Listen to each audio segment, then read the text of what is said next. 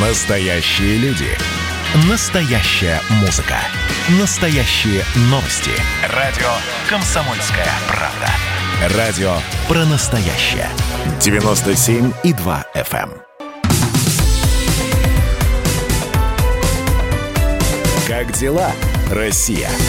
Ватсап-страна! страна Антон Челышев у микрофона. А в Киргизию отправляемся. В э, Бишкеке ввели комендантский час. Э, в столице Киргизии нельзя выходить из дома с 9 вечера до 5 утра по местному времени. Кроме того, в Бишкеке запретили проведение собраний и митингов. Об этом сообщила пресс-служба Главного управления внутренних дел по э, столице э, Киргизии. В центре Бишкека накануне прошли массовые беспорядки во время митингов оппозиции, в результате которых пострадали 7 человек.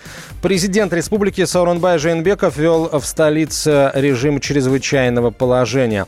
Сегодня на центральную площадь столицы Киргизии стянули военную технику. Там состоится развод инструктаж силовиков для проверки готовности к обеспечению общественного порядка и безопасности граждан, сообщает э, «Комсомольская правда».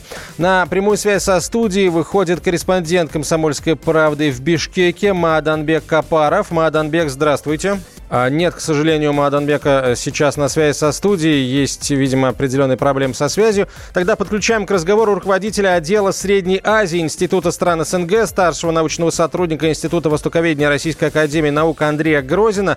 Андрей Валентинович, здравствуйте. Здравствуйте. А, что происходит в Киргизии сейчас и есть ли надежда на, а, скажем, на то, что эти события не перерастут в полномасштабную очередную цветную революцию с а, полным обновлением руководства страны? Ну, как известно, после вчерашних беспорядков э, президент все-таки подписал документ о введении чрезвычайного положения в городе Бишкеке, с утра сегодня э, войска и техника начали входить в город, поставлены блокпосты. В основном они работают э, на регистрацию въезда и особенно выезда из столицы. То есть идут меры по наведению элементарного порядка с использованием силового ресурса. То, что, наверное, надо было сделать еще шестого или седьмого. Ну, лучше поздно, чем никогда. Сейчас идет заседание парламента, э, на котором должно быть принято какое-то окончательное решение по определению кандидатуры премьер-министра. То, вокруг чего ломают, ломались копья все эти послереволюционные дни, и вокруг чего велись основные споры. Э, в зависимости от того, э, как вот решится этот вопрос, очевидно, можно будет делать выводы о том, как будут развиваться события в ближайшей перспективе. Удастся ли стране миновать кризисную фазу и приступить хотя бы к элементарным мерам по наведению порядка, э, либо мы будем видеть дальнейшую турбулентность, споры и конфликты. А вот корни этого противостояния вот в пресловутом, так сказать, разделении элит э, Киргизии на северных и южных, да, ничего нового в, в данном случае нет, получается? Э, ну, упрощенно говоря, да. Собственно, эта ситуация регионализма, разделения на различные кланы, группы, она сыграла, на мой взгляд, определяющую роль в том, что произошло после выборов в прошлое воскресенье.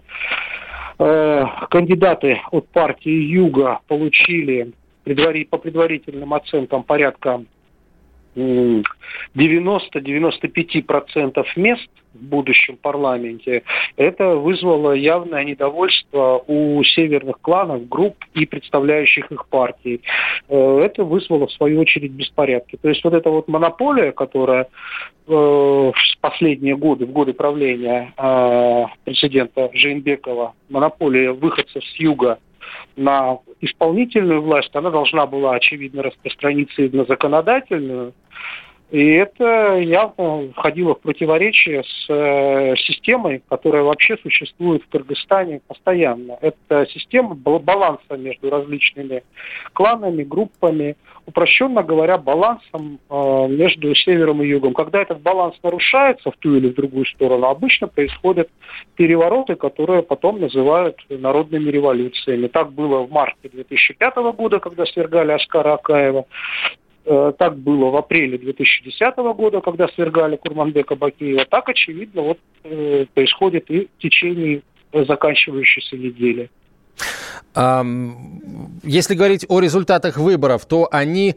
Там, действительно у людей есть основания полагать, что они, результаты были подтасованы, учитывая то, что южане контролируют исполнительную власть, а значит и э, избирательную, избирательную комиссию центральную. Или все-таки э, ну, действительно народ поддержал, э, поддержал, скажем так, южан в этом, в этом голосовании?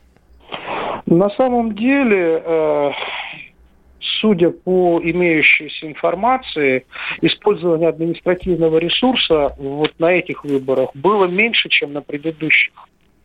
Э, или на выборах, э, на, на всех традиционных выборах. Административный ресурс ранее и при Акаеве, и при Бакиеве, а, и при Атамбаеве работал гораздо более максимальной степени. Сейчас э, основное недовольство вызвали факты э, даже не давления и лоббирования за какую-то отдельную партию, а то, что, по сути дела, голоса скупались вот этими двумя крупными партиями, южными по большей части, партия Беремдик, Единство, и партия Микенем Кыргызстан, э, моя родина Кыргызстан, которые получили в итоге 91 место э, из 120 парламенте. Э, там в этих партиях собрались вполне себе авторитетные бизнесмены, в основном с юга, которые потратили значительные ресурсы на скупку голосов.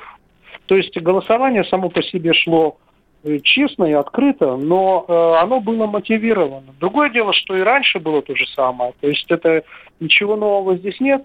Э, нынешняя ситуация отличается от предыдущих выборов, отличалась только тем, что Э, вот это вот абсолютное доминирование двух партий, э, потративших серьезные ресурсы на завоевание электората, они оставили за бортом всех остальных, в том числе и партии старые, которые давным-давно участвуют в политическом процессе. Я имею в виду, ну, например, партию «Республика», партию «Атамикен», партию «Дербол», Э, и партии новые, которые организовывались в течение последнего года именно под выборы.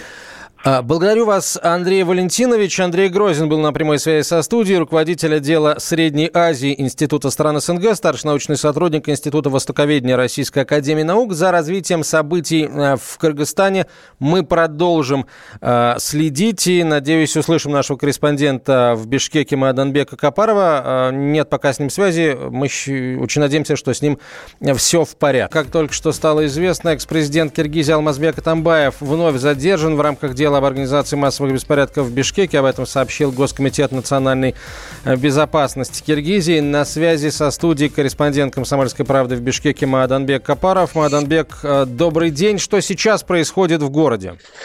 А, здравствуйте. В городе сейчас относительно все спокойно. Сейчас вот в госрезиденции э, состоится внеочередное заседание депутатов парламента.